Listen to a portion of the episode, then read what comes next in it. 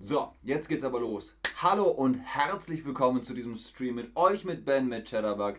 Vielen Dank für eure Geduld, dass ihr gewartet habt, bis alle technischen Schwierigkeiten beseitigt worden sind. Herzlich willkommen zu Dinge, die wirklich kein anderer sagen kann. Hallo auch an den Chat. Äh, Excited schreibt schon, Ben, äh, wo bist du? Wir fehlen dir total. Ich glaube, du meinst, ich fehle euch, aber genau, ähm, in dem äh, Sinne richtig. Äh, ich bin da, ihr seid da, das ist schön. Wieso deutsche Dinge sagen können, die kein anderer sagen kann. Das gucken wir uns jetzt an. Ich habe euch 20 Ausdrücke mitgebracht. Keine Sorge, wir machen jetzt nicht alle 20. Wir machen heute 10 und in Teil 2 machen wir denn die anderen 10. Los geht's mit dem Wort Erklärungsnot. Die Erklärungsnot. Was ist die Erklärungsnot? Man wird in einer Situation ertappt und man will eine Erklärung abliefern, aber man kann keine Erklärung abliefern. Man ist so, äh, ich, äh, ähm, es ist nicht so, wie es aussieht. Ich, ähm, wollte gerade, ähm, aber man weiß es nicht. Man kriegt keine Erklärung zusammen. Also, ich versuche mich zu rechtfertigen, zu verteidigen, zu erklären, zu lenken. Verteidigen ist es eigentlich nicht. Verteidigen ist, jemand sagt so, sag mal, spinnst du? Und man sagt so, nein, ich spinne nicht, was ist los mit dir? Das ist Angriff und Verteidigung. Lenken ist es auch nicht. Lenken ist ja links, rechts, hoch, runter. Man lenkt eine Konversation. Rechtfertigen heißt, sag mal, ich muss mich doch hier nicht rechtfertigen. Also eine Erklärung abgeben müssen, weil man sagt, so, was machst du da? Also, was mache ich hier? Ich muss mich doch vor dir nicht rechtfertigen. Und erklären ist eben das, was im Wort auch schon drinsteckt. Erklärungsnot. Die Not, eine Erklärung abgeben zu wollen, aber man hat keine Erklärungsnot. Das kann sein, weil man halt gerade irgendwie was macht, was man nicht machen soll. Dass äh, man Schokolade isst und die Mama dann kommt und sagt, isst du Schokolade? Mm, nein. Was hast du da im Mund? Ähm, keine Schokolade. Also das ist Erklärungsnot. Nummer 9 ist der Futterneid, weil wir gerade beim Essen sind. Der Futterneid. Wir haben darüber gesprochen, Futter ist für Tiere, Essen ist für Menschen. Futterneid ist, ähm, naja, es gibt es auch bei Tieren. Futterneid gibt es bei Tieren, wenn man zum Beispiel Hunde hat oder Katzen und man gibt ihnen zu fressen, also man gibt ihnen Futter, dann kann es sein, dass die so äh, machen, wenn sie nebeneinander sind und fressen, weil sie so, mm, mein Essen, ne? ich will das alleine haben. Aber wenn der andere etwas Besseres hat als man selbst, dann ist man futterneidisch, dann hat man Futterneid, man beneidet den anderen. Also zum Beispiel, wenn man mit anderen Leuten isst und sieht, dass sie etwas Besseres von der Karte bestellt haben und man denkt sich so, oh, Spaghetti wären jetzt aber auch irgendwie cool. Ach egal, ich habe jetzt Schnitzel. Obwohl, ich hätte gern die Spaghetti. Dann hat man Futterneid. Ich habe das Gefühl, und es geht um Futterneid, ich habe das Gefühl, dass ich mich falsch entschieden habe. Ich habe das Gefühl, dass ich mich richtig entschieden habe. Im Leben kann es auch um Futterneid gehen, dass man sagt, ich habe, weiß ich nicht, dieses Auto gekauft. Das Auto, das ist an sich gut. Aber der Opel Corsa, der wäre, der wäre schon auch cool gewesen. Das ist auch Futterneid als Gefühl. Es geht darum, ach, habe ich mich richtig entschieden? Ich weiß es nicht. Ich glaube nicht. Das ist auch eine Art von Futterneid fürs Gefühl, wenn man sich falsch entschieden hat. Richtig. Ich habe das Gefühl, dass ich mich falsch entschieden habe. Falsches Auto, falscher Kinofilm, falsches Essen, all das ist Futterneid. Platz Nummer 8 ist das Luftschloss. Das Luftschloss. Wortwörtlich ein Schloss, eine Burg in den Wolken, in der Luft. Ein Traum, der nicht erreicht werden kann. Etwas, das man sich setzt und dann sagt man so, ach, ein Luftschloss, das wird sowieso nichts. Auch das ist, naja, es ist einfach ein Ausdruck. Man sagt so, boah, also Präsident der USA zu werden, ach, das ist ein Luftschloss. Nummer 7 ist das Backpfeifengesicht. Was ist eine Backpfeife?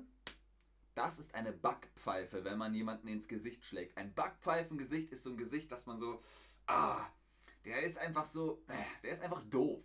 Ähm, das ist ein Idiot. Also ein Backpfeifengesicht ist so jemand, wo man sagt so, ach, hau doch ab, ich habe keine Lust auf dich. Also das ist ein Backpfeifengesicht. Also wortlich ein Gesicht für eine Backpfeife.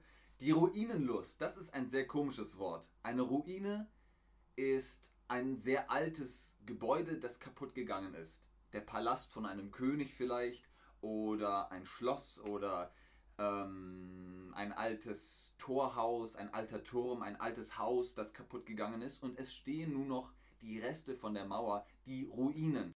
Und die Ruinenlust heißt, man guckt sich die Ruinen an und denkt sich so, diese Nostalgie, die Vergangenheit, das Vergängliche, ach, es ist irgendwie schön, ich habe da richtig Lust drauf. Das ist die Ruinenlust, das Nostalgiegefühl über die Vergangenheit. Man sieht sich die Ruinen an und sagt so, ah, das Leben, alles ist vergänglich, oh mein Gott. Ruinenlust. Hast du Ruinenlust? Ja, oft. Immer wenn ich eine Ruine sehe, denke ich mir so, ah, Nostalgie. Oder ihr sagt, nein, Ruinenlust, wer hat sowas? Oder ihr sagt, manchmal, manchmal sehe ich mir alte Häuser an und denke mir so, Ruinenlust. Oder ihr wisst es nicht. Ich muss sagen, ich habe manchmal Ruinenlust. Manchmal habe ich Ruinenlust. Ich gucke mir sehr gerne Burgen, Schlösser, Türme, Torhäuser, alte Städte, alte Häuser an. Und dann denke ich mir so, ja, schon spannend. Vor 100 Jahren, vor 1000 Jahren hat hier jemand gewohnt und jetzt ist es leer und nur noch Mauerreste stehen da. Vielen Dank, Shay. Ich nehme das mal als Kompliment. Aber ja, der Chat ist hier fleißig am Schreiben. Shay schreibt, du bist ein Schauspieler. Äh, Trader schreibt, Ben, wo bleibst du? Ich bin hier. Siehst du mich nicht? Gebt mir einen Daumen hoch, wenn ihr mich sehen und wenn ihr mich auch hören könnt.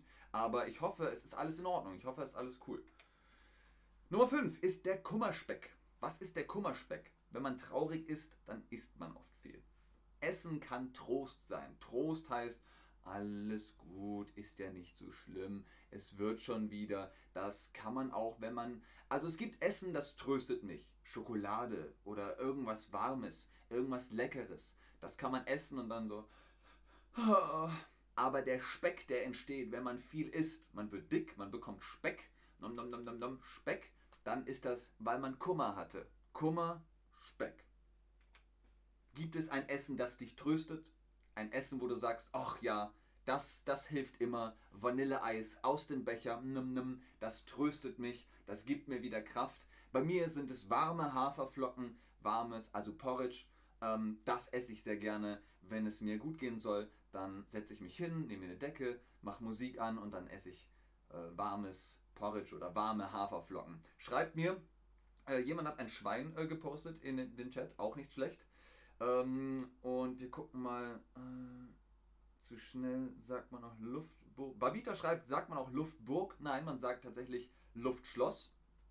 Eine Burg ist immer so eine Festung mit, mit festen Mauern und, und Türmen und ein Schloss ist immer so aus einem Märchen oder etwas ähm, dünner gestaltet, filigran, ähm, einfach kunstvoller, also auch da ein bisschen, naja, eleganter einfach. Und Burg ist immer so, buch, und das Luftschloss soll ja ein Traum sein, etwas, eine Vision, ein Wunsch, den man hat, deswegen Schloss und viele Türmchen. Okay, hier ist sehr viel Pizza unterwegs, heiße Schokolade, äh, Kekse, Eis, nochmal Schokolade, Bier, okay, das tröstet auch, Nudeln, Spaghetti mit Meeresfrüchten, Steak, sehr, sehr schön. Also das ist Essen, das euch tröstet, äh, damit bekommt ihr hoffentlich keinen Kummerspeck. Nummer 4 von unseren 10 Ausdrücken, die nur Deutsche sagen, das Fremdschämen. Das Fremdschämen, auch nicht schlecht. Was ist Fremdschämen? Also fremd ist von ich kenne es nicht, es ist mir nicht bekannt. Und schämen ist so, oh Gott, oh mein Gott. Hat er nicht gemacht, oder? Wie peinlich. Also wenn andere Leute etwas Peinliches machen, die tanzen richtig peinlich, ähm, oder sie machen die ganze Zeit so, ähm, oder sie machen schlechte Witze, dann ist das Fremdschämen, wenn es mir peinlich ist, obwohl die andere Person es macht. Die andere Person macht es und ich kann nicht hinsehen. Es ist Fremdschämen. Nummer 3, also die Top 3 jetzt von unseren 10 Ausdrücken, ist der Weltschmerz. Der Weltschmerz. Also Schmerz kennt ihr ja, ah, das ist Schmerz. Und der Weltschmerz ist, manchmal ist man traurig, und man weiß eigentlich gar nicht so richtig warum. Einfach nur die Existenz. Man kann es auch nicht so richtig einem Freund oder einer Freundin erklären, weil man, man weiß es einfach nicht. Es ist einfach, es ist einfach da und das nennen die Deutschen Weltschmerz, wenn man ihn fühlt. Die Schadenfreude hingegen, das ist auch ein äh, sehr typischer Ausdruck, Schadenfreude. Man sagt sogar, die Phrase geht so, Schadenfreude ist die beste Freude. Das ist einfach ein Ausdruck. Schadenfreude ist, wenn jemand anderem etwas passiert und man sich darüber amüsiert. Er ist hingefallen, er ist ausgerutscht. Ähm, das freut einen. Allerdings, Haftungsausschluss. Wir sollten natürlich traurig sein, wenn andere scheitern, wenn sie bei irgendwas versagen. Aber die deutsche Sprache akzeptiert, dass wir uns oft über das Unglück anderer freuen. Das ist die Schadenfreude. Das wird einfach knallhart akzeptiert in dem Wort. Das liegt nicht daran, dass wir gemein sind. Wir fühlen uns nur zutiefst beruhigt, wenn wir die Bestätigung sehen, dass das Leben für andere Menschen genauso hart ist wie für uns. Und dann sagt man sich so, weißt du was, wir können auch einfach darüber lachen. Das ist Schadenfreude. Die Frage jetzt an dich, an euch, seid ihr schadenfroh? Bist du schadenfroh? Ich muss sagen, manchmal bin ich schon schadenfroh. Normalerweise denke ich mir, wenn jemand ein Problem hat, wenn jemand hingefallen ist, dann helfe ich natürlich. Aber wenn jemand, ich weiß nicht, äh, jemand trinkt Wasser und boah, er trinkt zu schnell und das Wasser läuft ihm runter, da muss ich lachen. Da bin ich schadenfroh. Das ist auch nicht so schlimm. Also mal so, mal so. Die meisten von euch sagen manchmal von dem her, genau, so kann man äh, schreiben. Ja, ich stimme zu, das Leben ist ein Weltschmerz. Es kann sein, ähm, ich hoffe nicht, dass das wirklich auf alles zutrifft. Aber jetzt habt ihr zumindest ein Wort für dieses Gefühl, wenn es auftaucht. Ich hoffe, es taucht niemals auf. Und damit kommen wir zum letzten Wort für heute. Platz 1. Etwas verschlimmbessern. Etwas verschlimmbessern. Vielleicht habt ihr das auf Instagram gesehen. Ich glaube, die Chatterbug-App auf Instagram hat es schon hochgeladen. Etwas verschlimmbessern. Das ist zum Beispiel, wenn ihr Designer seid und ihr arbeitet für einen Kunden und ihr macht voll das schöne Design und ihr gebt es dem Kunden und der Kunde sagt, ähm, das da rot, das da größer und hier bitte einen Einhorndrache mit Regenbogen. Okay, und dann macht man das und man findet das ganz schlimm. Aber der Kunde ist so, ah, ja, genau das wollte ich, Dankeschön und geht. Es ist besser für den Kunden, aber schlimmer für den Designer. Das ist verschlimmbessern. Ihr habt das Ziel erreicht, aber der Preis ist halt ein anderer. Das war's für heute. Bleibt am Ball, wenn es um Teil 2 geht. Dann nehmen wir Wörter durch wie. Äh, ja. Lasst euch nicht in Erklärungsnot bringen. Bis zum nächsten Mal. Tschüss und auf Wiedersehen.